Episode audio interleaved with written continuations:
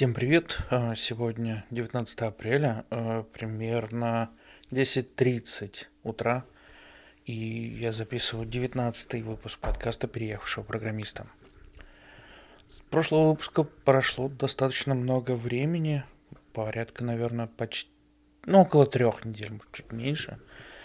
И, ну, тут несколько причин. Во-первых, я был в отпуске, хотя, по сути, сидел дома. Но как я уже говорил, на этот отпуск планировалось, что дети будут со мной, и как бы, ну, сложно записывать, когда все дома. Особенно, когда дети дома. Им не всегда можно объяснить, что не надо меня пока отвлекать, так как я что-то записываю. Да и в целом э, хотел дождаться одного очень важного события, о котором хотел рассказать. Не то чтобы там много есть о чем рассказывать, просто само событие для меня было очень важно, а, очень волнительно даже, я бы сказал. Дело в том, что пока вот я был в отпуске, а, жена у меня летала в Россию. И основной момент для волнения был в том, что ну, я не чувствовал это достаточно безопасным. Сам я вообще никак не рассматривал вариант полететь вместе или там мы не рассматривали вариант, что дети полетят. Но сама жена, она очень хотела слетать. Дело в том, что там у бабушки был юбилей. На этот юбилей собиралось достаточно много родственников, так что можно было за раз повидаться много с кем, без необходимости ездить по, по нашему региону, по другим регионам. Вот. Э, кроме того, ну, как я уже, по-моему, говорил, у нас э, летом заканчиваются визы, то есть мы не сможем уже э, снова въехать в США по, до тех пор, пока там или визы не обновим, или грин-карту не получим. Так что тут вроде бы как был такой последний момент. Ну и, в общем, э, все взвесив, э, ну, все так посмотрев, решили, что рискнуть можно. Хотя, ну, если бы решал я, я бы решил, что нет – конечно, я не чувствую это достаточно безопасным. Вот. Но все прошло хорошо, никаких вопросов, никаких проблем не возникло. Мы намеренно никому заранее не говорили о том, что она полетит в Россию, чтобы избежать любых проблем. Не то чтобы они должны были возникнуть, ну, кто знает, мало ли, в общем, решили так. Вот. В прошлом выпуске я рассказывал, что я смотрел билеты, как раз, в общем-то, смотрел для жены. А, самый такой удобный вариант и недорогой это был через Сербию, то есть а, вылеты из Нью-Йорка, потом Белград и Москва. Билет туда-обратно в итоге выходил на человека 1000 долларов, что дороже сильно, чем было раньше, но при этом все-таки еще не, не запредельно дорого как мне вот в комментариях подкаста писал Михаил, что есть варианты слетать и через Турцию, и, по-моему, еще какие-то, я уже даже не помню. Но вот через Сербию выходил дешевле всего. При этом пересадка, а, когда она летела в Россию, а, пересадка была относительно длительной, порядка 10 часов, но это там нашлись скажем так, другие вещи, которые можно было сделать во время этой пересадки. Поэтому сейчас, когда она вернулась, все мне намного стало спокойнее, проще, что все прошло удачно. Как я уже сказал, никаких проблем не возникло. При этом она мне привезла э, подписанные пластинки группы Anacondas, в смысле с автографами группы дело в том, что почему-то российская таможня не выпускала эти пластинки из России. Мы пытались несколько раз, но они почему-то блокируют. То есть э, пытались, в смысле, ну, те, кто эти пластинки производит, там, ну, то есть у группы Anacondas есть свой мерч, магазин мерча, э, там много всего продается, и они это, в принципе, без проблем отправляют в другие страны, но почему-то именно с пластинками возникли какие-то проблемы. И именно с отправкой в США.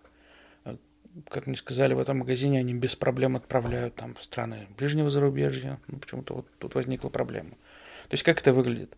Они просто на почте там отправляют пластинку на мой адрес в США. Я так много раз уже делал, много раз получал разные пластинки разных групп.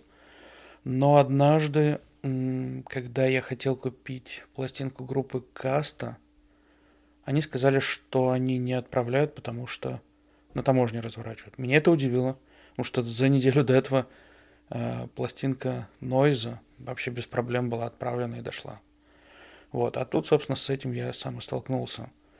Они отправляют пластинку почтой, почта там проводит их через таможню, на таможне разворачивают, возвращают отправителю. Естественно, деньги за отправку никому не возвращают.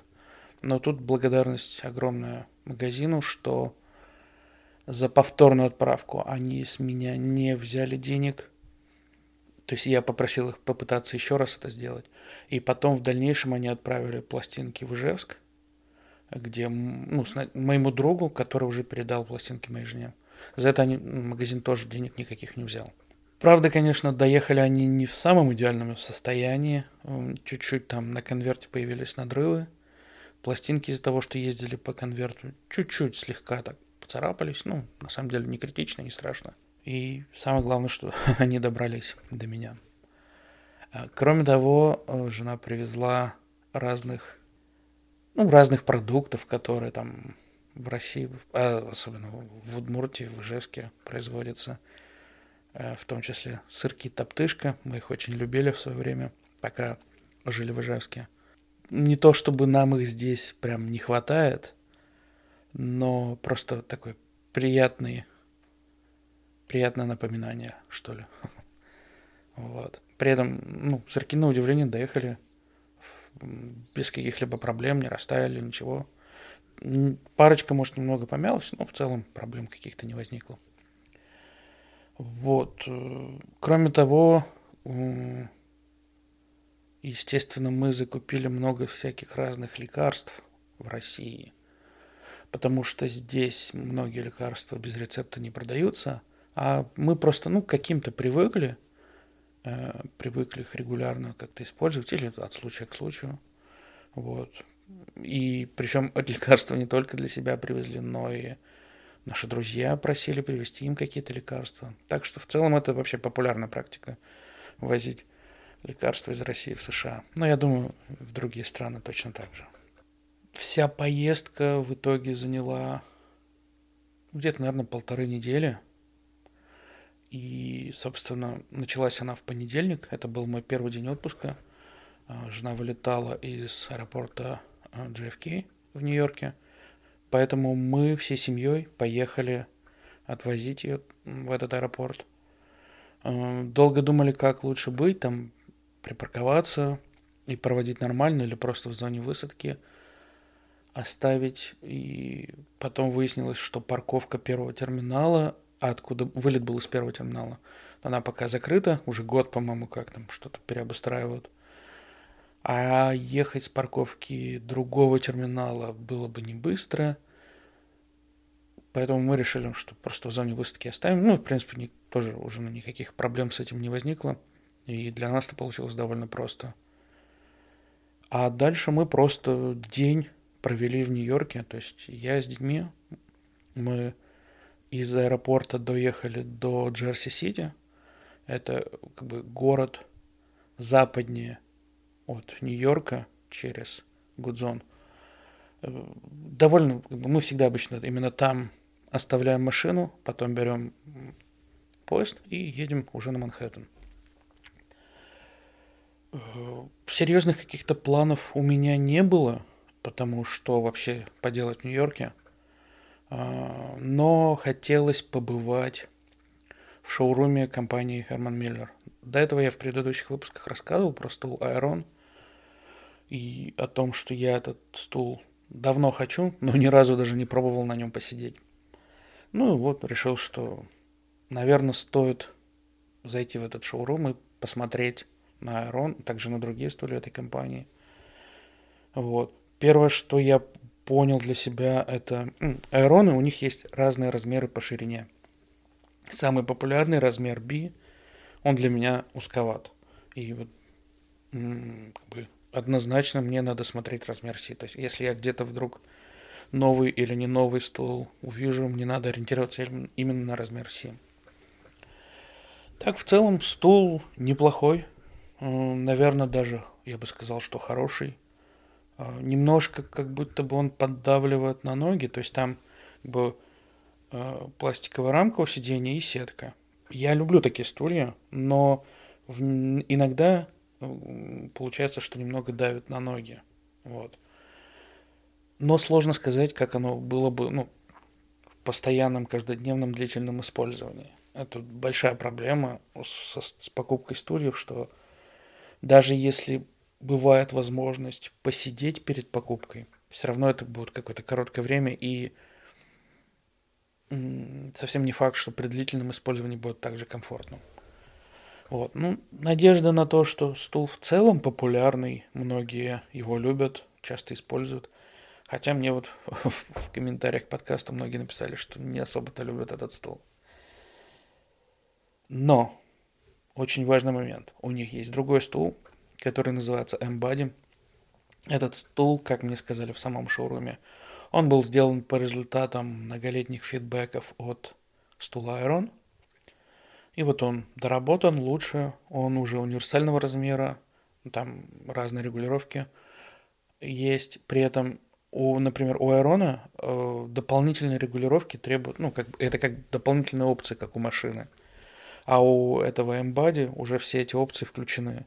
И цена, э, она увеличивается только за счет э, других материалов, из которых изготовлено само сиденье. Еще момент Э, который я узнал потом, уже не там в шоуруме, что у Embody есть геймерская версия подешевле и обычная подороже. Но там в шоуруме я как раз сидел на геймерской версии. Так что буду, наверное, ориентироваться на нее. Ну, в целом могу сказать, что мне этот стол, наверное, понравился больше. Единственный минус у него это то, что он не из сетки. И, возможно, в жаркое время в нем будет чуть менее комфортно. Прямо там в шоуруме я садился вот то на Айрон, то на Эмбаде, и я прям чувствовал, насколько на Айроне э, больше дышит кожа, что не знаю, как это правильно выразить, но в целом вот именно этот момент меня смущает в Эмбаде, что, может быть, он мне не подойдет с этой точки зрения. Вот. По цене они не то чтобы прям одинаковые, то есть самый дешевый Aeron, он будет дешевле, чем Embody. Он, кажется, начинается от 1300 или 1400 долларов, уже точно не помню. Но если взять все те опции, которые есть в Embody, и вот с такими опциями Aeron уже будет значительно дороже. Так что, может быть, стоит настраиваться именно на Embody. Сказали мне там еще, что в мае ожидаются какие-то скидки – что вроде бы у них на сайте можно расплатиться PayPal, а у меня есть э, кредитка от PayPal, которая позволяет любую покупку дороже 100 долларов э, поделить на равные части там на 6 или на 12 месяцев, что ну, как бы намного удобнее. И без, это будет беспроцентная рассрочка. Вот, буду думать. При этом я еще так глянул объявление рядом – именно по эмбате. Он намного реже встречается, конечно, чем Айрон, но все-таки иногда есть, и может быть, может быть, стоит купить БУ. Посмотрим. Но в целом я очень рад, что там побывал и получил хоть какое-то представление об этих стульях. Стоит, конечно, наверное, поискать еще какие-то стулья которые будут раза в два или в три дешевле. В них я вообще не разбираюсь пока что. Может, они будут для меня достаточными. Но вот одно могу сказать, что стулья в Икее, кажется, кажется, среди них комфортных для меня нет. Я там перепробовал разные. У меня одно время в офисе был стул такие Маркус. И я причем просил именно такой стул, чтобы мне купили – но в итоге я в нем разочаровался. Мне не нравился. Так что буду искать дальше какие-то варианты. Вот. Э, в итоге, ну, как я уже сказал, мы оставили машину в Джерси, доехали до Манхэттена сразу до, вот этого, до шоурума Герман Миллер. А потом, бы я уже детям сказал, теперь давайте куда вы хотите, потому что я свои дела вроде как сделал. А, ну, сын точно знал, куда он хочет. У него а, два таких места, куда ему нравится ходить. Это Nintendo Store и Lego Store. В Nintendo Store мы уже бывали раньше, но все равно дошли до туда, зашли, посмотрели. Там периодически там обновляют интерьеры, там выставлены разные консоли с большими, маленькими экранами. То есть я имею в виду внешне, там даже есть огромный проектор, можно просто постоять, поиграть. Вот. По-моему, там он себе попросил такую игрушку. А, он вообще очень любит такого плана игрушки, где разные шарики катаются по, ну, такой трассе, типа как не знаю, как объяснить, но там бывают какие-нибудь штуки, которые поднимают шарики, потом с горки скатываются, и вот Данилу просто нравится наблюдать за такими штуками. И на удивление у Nintendo тоже есть на тему Марио такая же игрушка, поэтому взяли ее. А же у меня до конца не понимала, куда именно она хочет. У нее были разные варианты. Э, первое, куда она зашла, это был магазин книжный, как раз э, напротив Nintendo Store. И мы тут долго обсуждали момент, что я говорю, пока я буду зданий в Nintendo Store, ты можешь дойти до книжного сама. Я через окно тебя увижу, как ты туда пойдешь, и зайти походить. Она долго не могла решиться, переживала, что это как-то неправильно, что, может быть, это незаконно, и как вообще к ней отнесутся, но в итоге я уговорил она сходила, и в магазине никто никак к ней не подошел, ничего не сказал. Это ее очень сильно удивило. В том плане, что ну, она ребенок, и, наверное, это странно, что она находится в магазине, по ее мнению. На мой взгляд, ничего странного здесь нет. Ну, в общем, она там побыла минут 10-15, наверное. Посмотрела все, что ей было интересно. Потом мы зашли, забрали ее. И дальше мы пошли в Лего Store. И вот это уже, конечно, ну, по крайней мере, первый раз этот магазин очень сильно впечатляет. Там очень много собранных разных конструкторов. Там даже была полноразмерная машина такси. В нее можно прям сесть, фотографироваться, там все такое. То есть не то, что она продается, но вот много таких разных э, каких-то композиций, экспозиций, не знаю, как правильно выразиться. Лестница была интересно оформлена в стиле там охотников за привидениями. Тоже очень понравилось. Я выкладывал фотки в своем инстаграме, но выкладывал в сторис, они уже сейчас ушли. Я все время думаю, что, может быть, мне стоит закреплять какие-то сторис, как делают многие другие, но не знаю, насколько вообще это интересно будет кому-то, потому что я сам не захожу в прикрепленные сторис у других людей и не просматриваю их. Я смотрю только то, что ну, вот появляется в ленте, то, что вот свежее, актуально. Это обычно смотрю. В Инстаграме, конечно, есть обычные посты, но как-то после начала войны я крайне редко стал их выкладывать. Не знаю почему, не могу объяснить, просто нет желания. А сторис это что-то такое короткое, сиюминут, сиюминутное, то, что вот произошло недавно и потом исчезнет, и как-то проще относишься к публикации сторис, не так долго думаешь, как там сделать хороший кадр, что надо написать и все такое.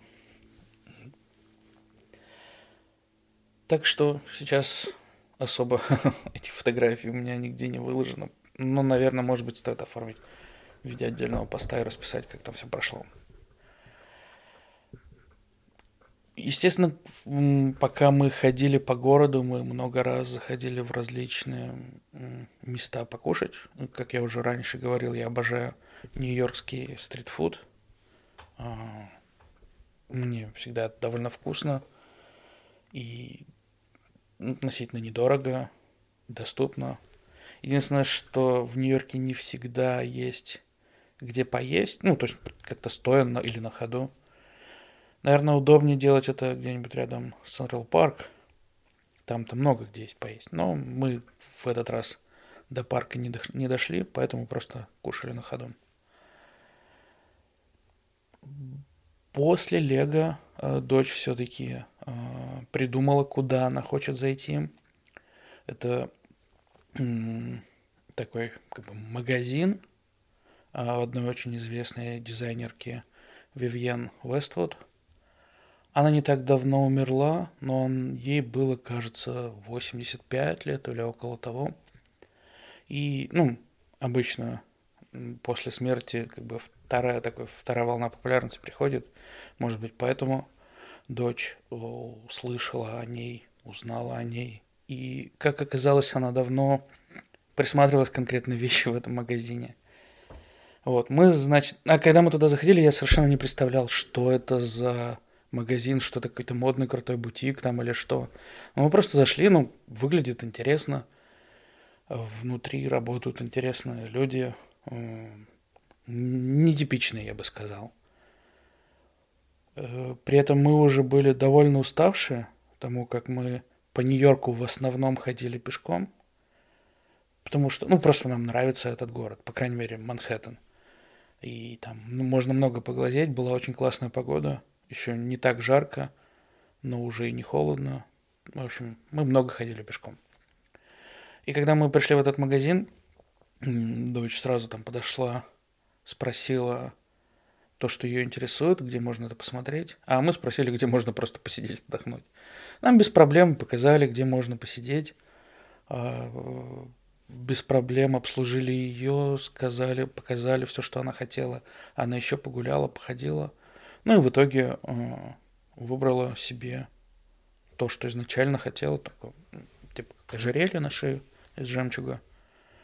Э, она долго довольно на него, на него, не на него, не знаю, но она довольно долго копила деньги, и у нее в итоге э, практически хватало, немножко там добавил. Вот. И ну, она его купила там. И потом уже, когда мы выходили, э, увидели, что на входе выстроилась очередь. Такое иногда бывает э, в каких-то вот таких брендовых бутиках, магазинах крутых, что ограничивают количество людей внутри. Но это, мне кажется, началось с ковида, хотя, может, это и раньше было. Ну, сейчас было так. Вот, и уже потом, когда мы вышли, мне дочь объяснила, насколько это в целом крутой магазин. Ну, это можно было бы понять и по ценам, которые там я видел. Там действительно все очень дорого. Но что хочу сказать, меня сильно удивило отношение к посетителям в этом магазине. Я сравниваю с какими-то модными магазинами в России. Не то чтобы я в них бывал, но я много слышал историй от других людей, от моих друзей, знакомых, родственников, которые случайно или не случайно заходили в, этом, в эти магазины и то, как к ним там относились. Как правило, отношение было высокомерное, о людях судили по тому, как они выглядят, и если они были одеты как-то небогато, так скажем, как правило, их чуть ли даже не выпроваживали из этих магазинов. Здесь все совершенно иначе. То есть мы одеты были тоже довольно просто. Я вообще с, с последние годы с одеждой сильно не заморачиваюсь. А, разве что вот сейчас дочь у меня начала э, следить за тем, как она выглядит, что она одевается и все такое. Вот. Но я был явно одет просто, сын, ну, сын обычно одет. Вот. И мне очень понравилось, как к нам отнеслись. Мне понравилось, что нам спокойно дали посидеть, отдохнуть. При этом то, что ну, дочь, она не, не взрослый человек, ребенок, ее нормально обслужили, ей все показали. Наверняка они не, не рассчитывали, что она что-то там купит. И при этом все равно все было ну, максимально комфортно. В итоге-то мы, конечно, купили, но вот хотел вот именно рассказать о такой вот серьезной разнице в отношении к клиентам, по крайней мере, из того, что я наблюдаю или слышал. Вот после этого бутика мы, наверное, я уже не помню, куда-то мы... Нет, я думаю, мы уже потом поехали домой. Закачали по пути, конечно же, в какую-то хорошую кофейню, потому что мне очень нравится э, кофе, который можно, бывает, купить в Нью-Йорке. У нас поблизости тут хороших таких кофеин нет. Надо, конечно, отдельно уточнить. У нас есть Starbucks, безусловно. Starbucks здесь вообще на каждом углу, ну их, их очень много. Я думаю, в любом городе, ну или почти в любом городе есть. Даже небольшой. Вот в нашем городе есть, хотя у нас очень маленький городок. Но кофе в Старбаксе, как оказалось, это ничего особенного. Это не какой-то вкусный напиток. Э, как правило, туда добавляют кучу всяких разных сиропов, подсластителей. Можно, конечно, от них отказаться, но сам по себе кофе, понимаешь, что не такой вкусный, как хотелось бы. Какой может быть в нормальной кофейне. Поэтому, когда приезжаем в Нью-Йорк, я обычно очень люблю взять там кофе. И да, после кофе поехали уже домой. Причем выбрали мы какую-то дорогу до дома. А, не по, не по основной трассе поехали, а я люблю иногда выбирать дороги, по которым я еще не ездил. Заехали в какой-то лес, на дороге не было разметки, темень. В общем, поплутали, конечно. Даже немножко было это не по себе. Ну, нормально доехали без проблем. Обратно, когда уже прилетала жена, я уже поехал встречать с другом, потому что ну, он хотел посмотреть в целом, как выглядит дорога до Нью-Йорка, до аэропорта. Э, детей оставил дома в тот раз. Э, в итоге мы сам город не заезжали, поехали сразу к JFK. Э, просто приехали в зону прилетов, забирали там. Ну и в отличие от зоны отправления, в зоне прилетов очень много машин там очень серьезный трафик. Может быть, просто время такое, я не знаю, но забирать сложнее, чем отправлять, как мне показалось. Там как бы, то есть такое место, где можно просто встать, человек уже должен там стоять тебя ждать. Ты подъезжаешь, человек садится, ты уезжаешь. Но из-за того, что туда приезжают там с трех разных дорог, там большая пробка на въезде, паркуются как попало, кто-то пытается стоять дольше, чем нужно, их там гоняют, ходят постоянно. Хорошо, что у аэропорта есть специальные зоны, а, по-моему, они называются cell phone area, а, где, куда ты приезжаешь, припарковываешься, стоишь и ждешь. Тебе, как бы, грубо говоря, звонят на телефон, все, я прилетел, подъезжай, встречай. И вот с этой зоны до зоны прилета можно доехать за 5 минут. И в целом получается довольно удобно. Вот. Просто мы выехали поздновато, потому что я ждал, пока дети вернутся из школы. Все такое. И вот в итоге мы, нам не пришлось ждать в этой зоне. К нашему приезду в аэропорт жена была уже готова, ну, то есть она уже прошла все формальности, таможню, все, и уже ждала нас. А вот, кстати говоря, в самом, во время самого отпуска у нас были какие-то планы, может быть, куда-то съездить, что-то посмотреть, но в итоге мы просто просидели дома, так что а, рассказать особо нечего. А, кроме одного момента, у меня, у меня там был день рождения, я давненько уже себе же присматриваю пистолет, и вроде бы как решил брать себе как подарок на день рождения именно этот пистолет. Э, тут надо еще сделать небольшое отступление. Примерно за неделю до этого у нас недалеко от, нашего, ну, в соседнем городе было ган-шоу, такая выставка оружия, где приезжает много-много разных продавцов со всей страны, э, выставляют свои товары. А, там бывают какие обычные пистолеты, которые можно встретить в магазинах, так и какие-то редкие, коллекционные – разные аксессуары, дополнительные там штуки для оружия, ну и просто там аксессуары вокруг оружейной темы, там, например, бронежилеты, наручники, даже такое можно свободно купить. Хотя отдел, где продают бронежилеты, там висело объявление, что торопитесь, скоро примут закон, который запрещает покупать бронежилеты, так что торопитесь, покупайте. Нюанс в том, что если запретят продажу, не запретят владение. То есть, если ты уже успел купить, никто у тебя ничего не отберет. Так, в принципе, работает с любым оружием. А, по крайней мере, здесь. Ну, в целом ганшоу, конечно, штука впечатляет, потому что это огромнейший павильон, ну, типа экспоцентра. И там огромное количество было разных продавцов, разного оружия. Много всего было, что посмотреть. А, мы ездили с женой, с сыном. И вот сын, он уже такой, вот, давай это купим, давай это купим. Начал задумываться о пневматике. Дело в том, что мы когда жили в Беларуси, мы там покупали пневматический пистолет, э, ходили периодически в лес пострелять по мишеням, ему это очень нравилось. Вот. Но как здесь быть с пневматикой, мне не совсем понятно. Просто во дворе ты стрелять не можешь. Ну, можно кого-то случайно поранить. А, тиры для пневматики я здесь даже не встречал. Наверняка они есть, но тиры для огнестрела здесь найти проще. Или для луков, например. Так что я в целом ну, не рассматривал вариант с покупкой пневматики. А если говорить про огнестрельное оружие, то в тирах, как правило, разрешают детям приходить э, от 10 лет. А сыну у меня только вот скоро 9 исполняется, так что ему год еще пока не получится ходить.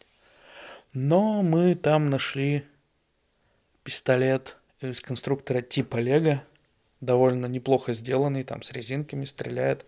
Э, интересно так ездит, работает. То есть механизм неплохо попытались вот повторить и, ну, интересно сделали. Так что сын ушел довольный. Я же в этом ганшоу, у меня была основная цель посмотреть те модели пистолетов, которые я там собираюсь купить. Потому что, если говорить про магазины вокруг, не везде и не все бывает в наличии. Можно заказать пистолет, чтобы его доставили в магазин и прийти его уже там только получить. Но в таком случае надо точно знать, какую модель пистолета заказывать. Э, я большой фанат э, пистолета, который называется 1911. Э, много разных производителей делают такой пистолет. Первый, кажется, были Кольт, потому что, ну, просто в голове почему-то так вот крутится, что именно Кольт 1911 это такое изначальное. Значит, первый производитель этого, этой модели пистолетов. Сейчас довольно много кто делает, есть разные. В целом, почему мне нравится он? Он как-то удобно лежит в руке. Когда еще я покупал пневматику, я тоже очень сильно засматривался над пистолетом, правда, оказался дороже чуть, поэтому я купил другой. Вот. И мне хотелось понять, какие производители бывают, в чем там отличие, как они лежат в руке. При этом мне еще хотелось пощупать берету. Мне очень нравится тоже, как выглядит берета. Правда, оказалось, берет довольно толстоватая рукоятка. Из-за того, что там магазин, как бы он двухрядный, больше влазит патронов, но не так удобно лежит в руке. Но, по крайней мере, я подержал, понял, что, как, что такое. Ну и, как изначально планировал, а, вот этот 1911 пистолет мне наиболее интересен был производитель Springfield Armory, и вот именно на нем я и остановился. В сам день рождения уже а, я как бы э, выбрал конкретный магазин, в который я собирался ехать. Я читал в интернете, что они хорошо работают э, с, именно с моим случаем, когда вот виза и охотничья лицензия. Я по-прежнему не был на 100% уверен, что это нормально все получится так купить. Приехал к ним. Ну и, в общем, спросил, вот, я вот такой-то, у меня виза, вот у меня охотничья лицензия, я знаю, что вы умеете работать с такими кейсами, хочу купить пистолет. Они сказали, да, конечно, без проблем. Мы знаем, как это работает. Вы можете, все легально, все хорошо. Дальше мы обсудили, как, что конкретно я хочу. Я сказал им про вот 1911, про, про разных производителей. У них был в наличии Springfield. К сожалению, не в том цвете, который я хотел. Я хотел как бы такой, ну, как э, он делается из стали, и вот он бывает как бы не окрашенный, просто такой как бы блестящий, и бывает такой матовый черный. Мне хотелось именно э, не окрашенный, но сказали, что их разбирают просто моментально. И найти такой гораздо сложнее. Поэтому становился на черном. И дальше, собственно, сам процесс э, покупки выглядел так. Они заполняют анкету, э, и я заполняю анкету. То есть они дают мне планшет, а они у себя там на своем планшете делают. Мы как бы по одному кейсу заполняем анкеты продавца и покупателя. После этого та данная анкета, она э, уходит, э, скорее всего, в компанию, которая называется ATF. ATF. Они регулируют продажи алкоголя, табака и оружия. Казалось бы, но вот так вот. Эм, там не было понятно, сколько времени это займет все. А, вот. Еще когда я поехал в этот магазин, я понял, что у меня не хватит бензина, чтобы вернуться обратно. А после того, как я куплю пистолет, я бы не имел права заехать на заправку. То есть я с пистолетом могу ездить, ну вот, из магазина домой, из магазина, где я его купил. Могу поехать обратно в этот магазин, если, например, мне что-то нужно обслужить, там оружие или что-то еще. Я могу ездить в тир и обратно из тира. Но по пути я не могу никуда заезжать, это уже будет, будет нарушением. А, нюанс в том, что у меня еще и нет возможности получить лицензию на скрытое ношение. Ну, опять же, из-за того, что я просто на визе. Вот, поэтому пока я ожидал, что вот там э, проверят мой кейс, я съездил на ближайшую заправку и заправился. Потому что потом я не знаю, что бы я делал. То ли бы их попросил придержать, но они уже закрывались там скоро, то ли нарушал бы закон, не знаю. Хорошо, что обошлось и ничего нарушать не пришлось. Вот. Когда я вернулся, оставалось где-то, наверное, минут 30-40 до закрытия магазина. А, они сказали, что пока еще ждем, пока еще ничего не пришло. А потом все-таки пришло. Там было написано, что потребуется дополнительная проверка, которая занимает до 24 часов. Мне сказали, что, ну, в целом, я могу ехать домой, они мне просто позвонят и скажут. Я им задал вопрос, а не уйдет ли мой пистолет, как бы, ну, кто-то другой, может, его купит. Мы уже начали оформлять залог. 100 долларов, чтобы пистолет для меня придержали. Как вдруг позвонили с этой самой компании ETF по моему кейсу, и другой э, продавец там взял трубку, начал разговаривать, э, и подошел, махнул, типа, все-все, сейчас нормально все будет. Он положил трубку, говорит, они только что звонили, спрашивали, минут пять, и все должно быть нормально. Прошло, может быть, не пять минут, может быть, десять, но правда все нормально. То есть я в тот же день получил пистолет, купил, уехал домой, все. Я не стал покупать патроны, я купил там сейф сразу. Патроны я не стал покупать, потому что я еще не решил, во-первых, как я буду их хранить, а я э, изначально настраивался на то, что я не буду дома использовать пистолет для самообороны. Он у меня не будет никогда лежать там заряженный, готовый к стрельбе. И вообще в целом патроны я буду хранить в отдельном сейфе ну или в какой-то в каком-то ящике под замочком. Ну, чтобы, в общем, если кто-то получит доступ к пистолету, у него бы не было доступа к патронам и наоборот. Вот. А, я при этом уже знал, где я буду покупать патроны. Там большими упаковками можно купить довольно дешево. Вот. Поэтому, когда я уже потом впоследствии заказал там, я параллельно заказал на Амазоне ящик замочком под патроны. Вот. Но сейф купил прямо, прямо сразу там. При этом э, у меня сын обожает просто играть с этим сейфом. Так что пока патроны не пришли, я периодически давал поиграть. Он тоже себе сейф какой-нибудь хочет теперь. Но он и до этого на самом деле хотел себе сейф. А тут просто он смог попользоваться. Хотя он сказал, что он хочет сейф, где там по сканеру отпечатка пальцев или там с кодовым замком. Я, я взял просто сейф самый простенький с ключом. А, Наверное, может быть, стоило взять именно все-таки с кодовым замком, потому что сейф с ключом, ну, сам ключ тоже где-то надо хранить, надо где-то как-то думать о том, что он должен тоже быть лежать как-то скрытно, не быть никому доступным и все такое. В общем, ну, пока так. Мы дальше посмотрим. В целом сейфы стоят недорого, так что это не проблема. Если что, потом поменять, взять какой-то другой. Впоследствии уже там периодически заказываю себе всякие разные дополнительные аксессуары. Долго не мог собраться сходить в тир, но все-таки сходил. Не мог собраться, потому что я хотел сначала дождаться своих патронов, которые придут. Но потом посмотрел, что, наверное, все-таки все-таки стоит сходить попробовать хотя бы на патронах в тире. Поэтому я сразу взял в тире membership, чтобы было дешевле, так как все равно планирую туда ходить регулярно, поэтому с membership это ну, сильно экономит.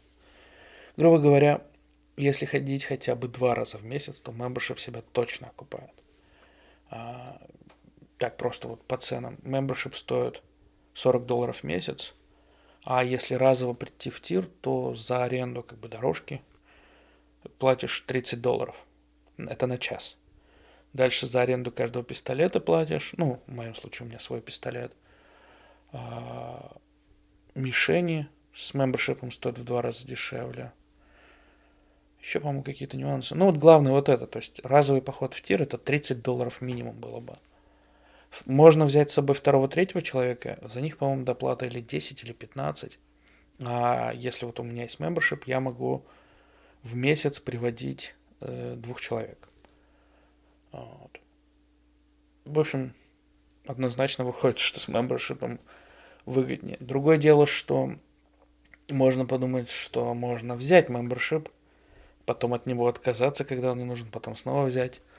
Но тут начинается другой нюанс. Когда ты вот, заключаешь этот договор, этот membership начинает работать, списывают 100 долларов. Это вот как раз защита от того, чтобы э, не отменяли его часто, а просто регулярно платили. В принципе, разумно. Вот. Тир у нас находится, ну, минута в 20, наверное, езды от дома. И этот тир новый, там все довольно хорошо сделано, удобно, если сравнивать с другими. Здесь не надо выходить, чтобы что-то там докупить, патронов или мишени, или там взять какое-нибудь а, оружие дополнительно к своему, там, попробовать пострелять из чего-то нового. Здесь все это можно сделать прямо на месте, прямо возле а, дорожки, которые стреляешь, там просто нажимаешь кнопку, подходит человек, говоришь ему, что тебе надо, он приносит. И отмечает у тебя на бумажке, что ты там взял, чтобы с тебя потом списали деньги. Вот. Э, с момента покупки я бывал в тире уже дважды. Первый раз я был один, второй раз, когда мне уже пришли патроны. Покупка патронов, это, конечно, отдельный прикол, сейчас расскажу тоже. Э, вот. Ну, в общем, второй раз я сходил уже, когда получил свои патроны, там мы ходили с другом. Тоже думает насчет покупки, но пока не решил. Так вот, с патронами. Патроны можно купить в онлайн-магазине, их прошлют почтой. Это для меня что-то совсем ну, странное. То есть патроны это же серьезная вещь, как бы там безопасность, я не знаю. Ну, то есть любой может купить патроны онлайн, они просто доставят почтой, бросили под дверью, как обычно, любую другую технику. И я забрал, все. Никаких проблем. Э, в этом конкретном магазине с патронами там, э, там тоже есть membership. Если у тебя membership, то бесплатная доставка будет от 100 долларов, а без мембершипа бесплатная доставка от 250.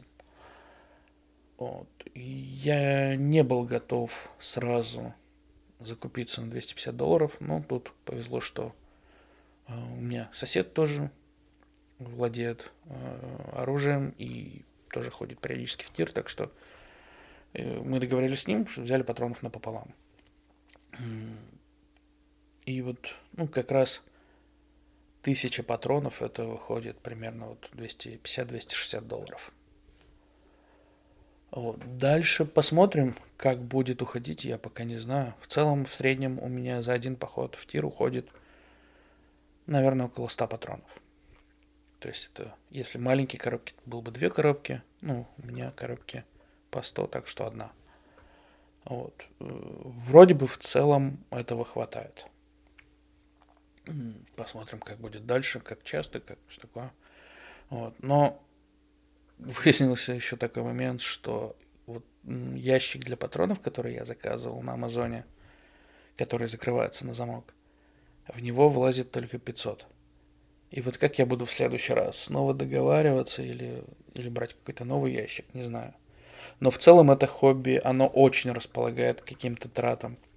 Любые какие-то э, аксессуары, что-то для хранения, что-то для чистки, все это очень хочется покупать. И, ну, надеюсь, я сейчас все это куплю и потом буду просто покупать патроны, просто ходить в тир. Кроме того, конечно же, я задумываюсь в будущем, может быть, купить и другой какой-нибудь пистолет просто для разнообразия, чтобы был разный опыт стрельбы из разного оружия. А, вот. Но пока это точно не в ближайшем будущем, и я пока не знаю, что конкретно я хочу. Хорошо, что в тире можно попробовать разное другое оружие, понять, какое нравится больше, и сравнить его с моим. У нас, кстати, в тире есть э, популярная модель пистолета для игроков э, Counter-Strike, компьютерная игра. Был пистолет Desert Eagle.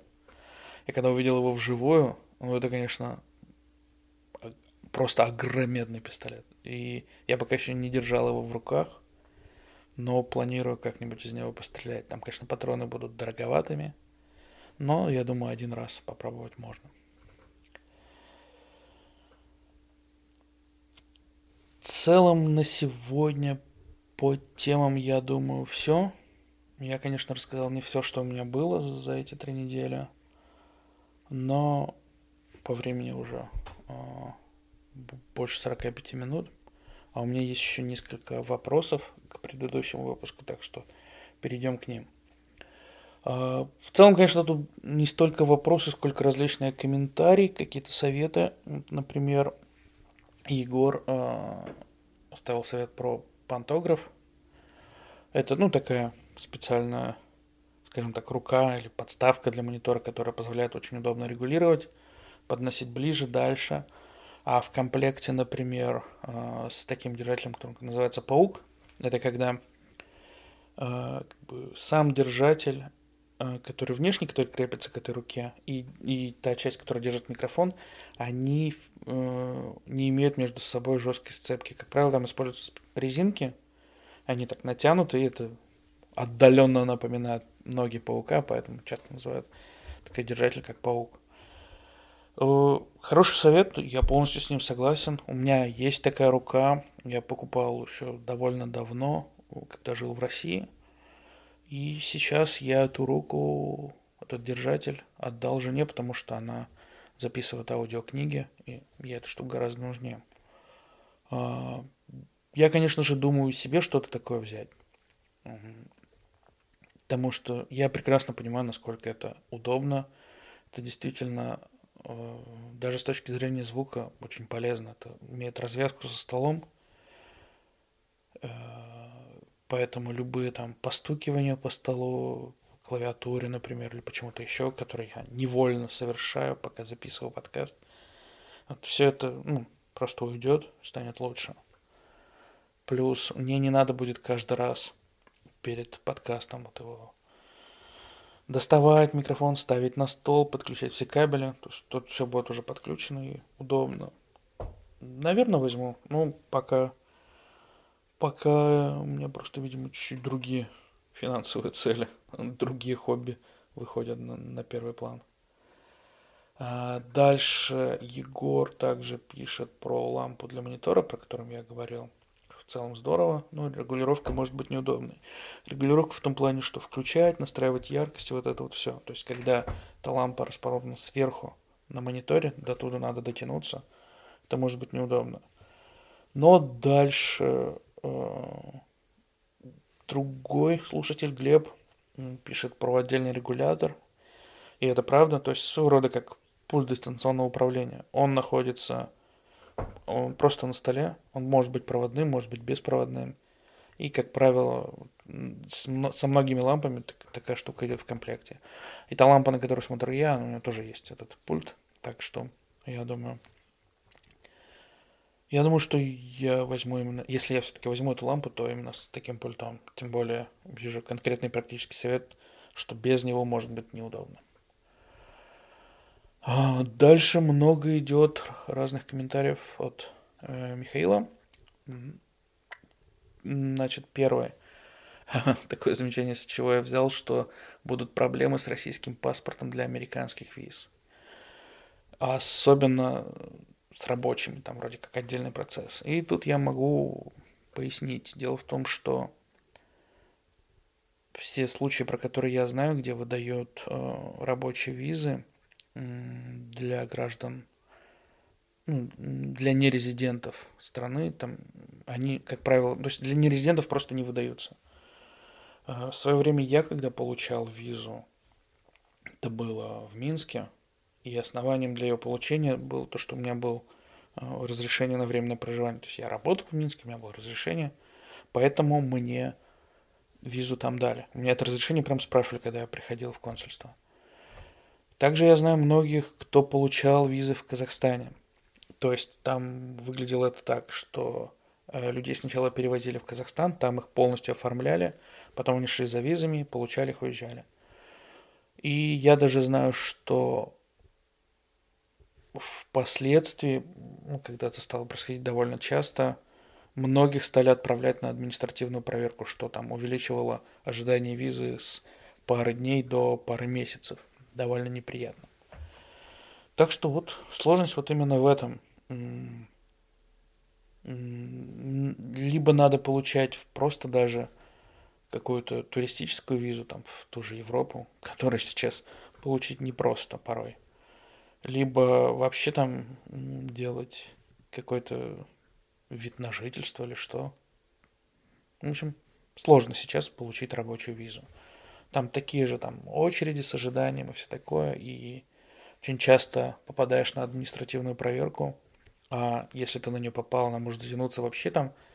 А, у меня коллега застревал на 4 или на 5 месяцев – и в это время я не смогу работать. Моя работа подразумевает, что я должен находиться в США. Я не могу работать вне США, там есть определенные ограничения.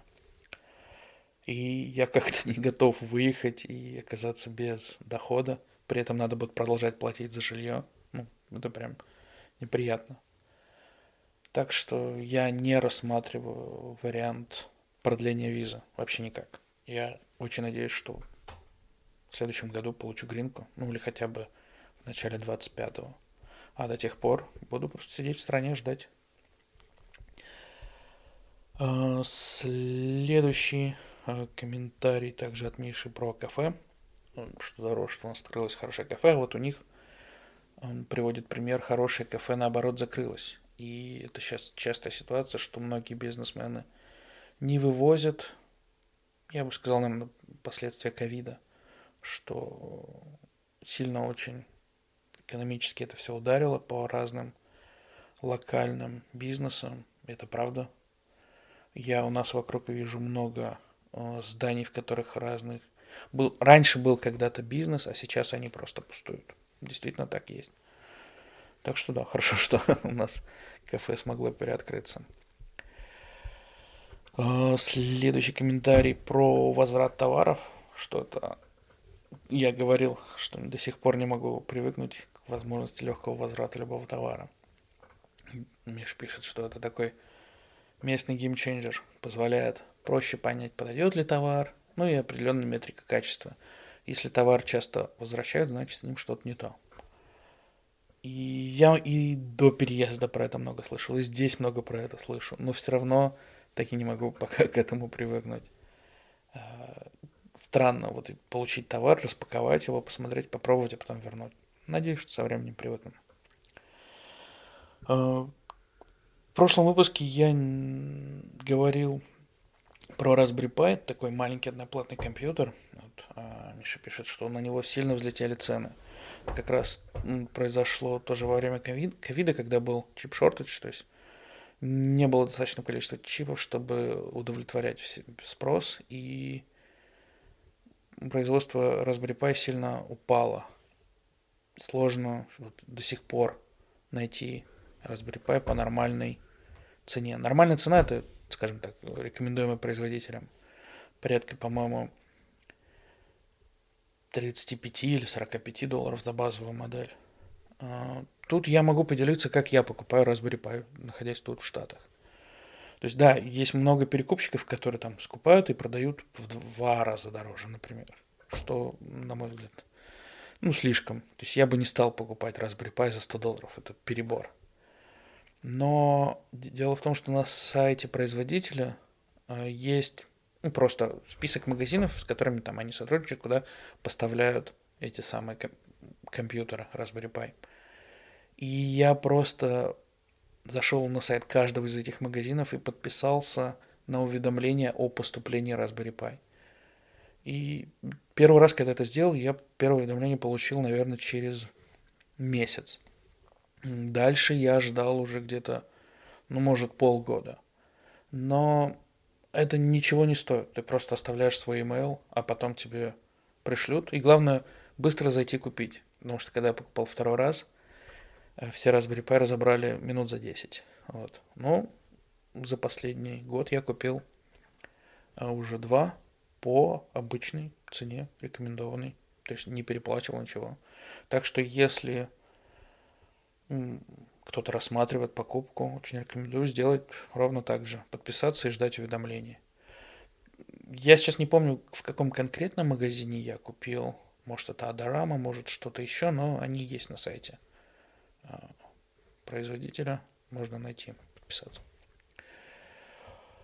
А, дальше Миша писал про стол, про столы, как он сам сначала пытался найти стол с разными полочками.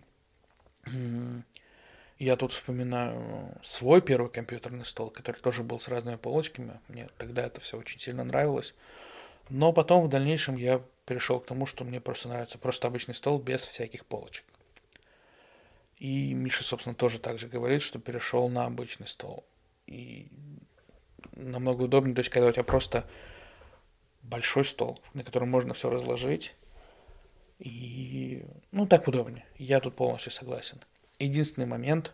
А, скорее всего, я в прошлом или позапрошлом выпуске про это уже говорил, что я там ищу какую-то полочку к своему столу, которая бы размещалась под столом. Дело в том, что я часто пользуюсь проводными наушниками и подключаю их к различным там звуковым интерфейсам, усилителям и прочему. И очень неудобно бывает, когда провод от наушников идет по столу. Мешает работать там, с клавиатурой, с трекпадом. Э, иногда натягивается, иногда как-то что-то еще. Поэтому я хочу прикрепить полочку под стол, как бы справа от себя. И чтобы еще эта полочка, там был специальный крючок, куда можно наушники повесить, когда ты их не используешь. Вот мне кажется, мне это будет очень удобно. Я уже себе такую полку присмотрел на Амазоне. Думаю, как-нибудь закажу, если не решусь все-таки поменять сначала стол. Хотя ничто мне не мешает прикрутить ее к этому столу, а потом открутить и прикрутить к другому. Думаю, проблем не будет. И а, также еще писал тоже про лампу. Ну, уже. А, а писал Михаил, что не смог, тоже брал разные лампы на монитор и не смог нормально настроить, чтобы было удобно. Ну, надеюсь, вот здесь как раз я и воспользуюсь этим самым советом про возврат, что надо проще к этому относиться, купить, попробовать, если что, вернуть. Возможно, вполне что верну. Вот. Да, конечно, хотелось бы какую-то лампу, чтобы она такая напольная была, например, на длинной какой-то ноге и прям освещала мое рабочее место. Ну, такие лампы просто дороже. И, скорее всего, за ними надо ехать самому. Я не знаю, доставить. Наверное, доставить тоже могут, но с возвратом могут быть проблемы. В общем, пока я на такую большую лампу не решаюсь. Вот. А освещение, которое просто в целом в комнате, оно освещает всю комнату, что не всегда нужно. Мне иногда нужно просто осветить мое рабочее место. Вот. И, наконец-то, перейдем к единственному вопросу, конечно же, тоже от Миши. Э, какие у меня планы на солнечное затмение в следующем году? Э, приложил еще картинку. Кажется, оно должно быть в апреле 2024 года. планов никаких. Я почему-то никогда не задумывался вот об этих событиях, о солнечном затмении. Периодически, когда там и в России, по-моему, что-то такое тоже бывало, то я говорю, о, там солнечное затмение. А, в компании, в которой я работал, даже говорили, приходите там э, в отдел техобеспечения, где сидят все, э, все садмины, мы вам выдадим дискеты, чтобы смотреть на солнечное затмение. Если кто не в курсе, э, если вот дис, ну, дискеты это про это, я надеюсь, все в курсе, что это такое хранилище портативное. В общем, то, что было до флешек. А, если дискету раскрыть, корпус и достать, собственно, саму, сам диск из нее, он такой темный, почти непрозрачный. И вот если сквозь него смотреть на солнце во время затмения, то можно увидеть, как, собственно, это затмение происходит. Я, по-моему, один раз так делал. Ну, потому что все вокруг делали. Я просто подошел, посмотрел. Понятно. Но меня это вообще никак не впечатляет. Может быть, я чего-то не знаю. Может быть, у нас здесь э, будет такое затмение, которое будет видно даже невооруженным глазом, и это будет интересно. Э, если так, то, наверное, не знаю, может, куда-нибудь выберусь посмотреть. Вообще пока не понимаю. Пока планов никаких, но, наверное, изучу этот вопрос. На этом, пожалуй, все. Всем большое спасибо. Услышимся, надеюсь, на следующей неделе. Пока.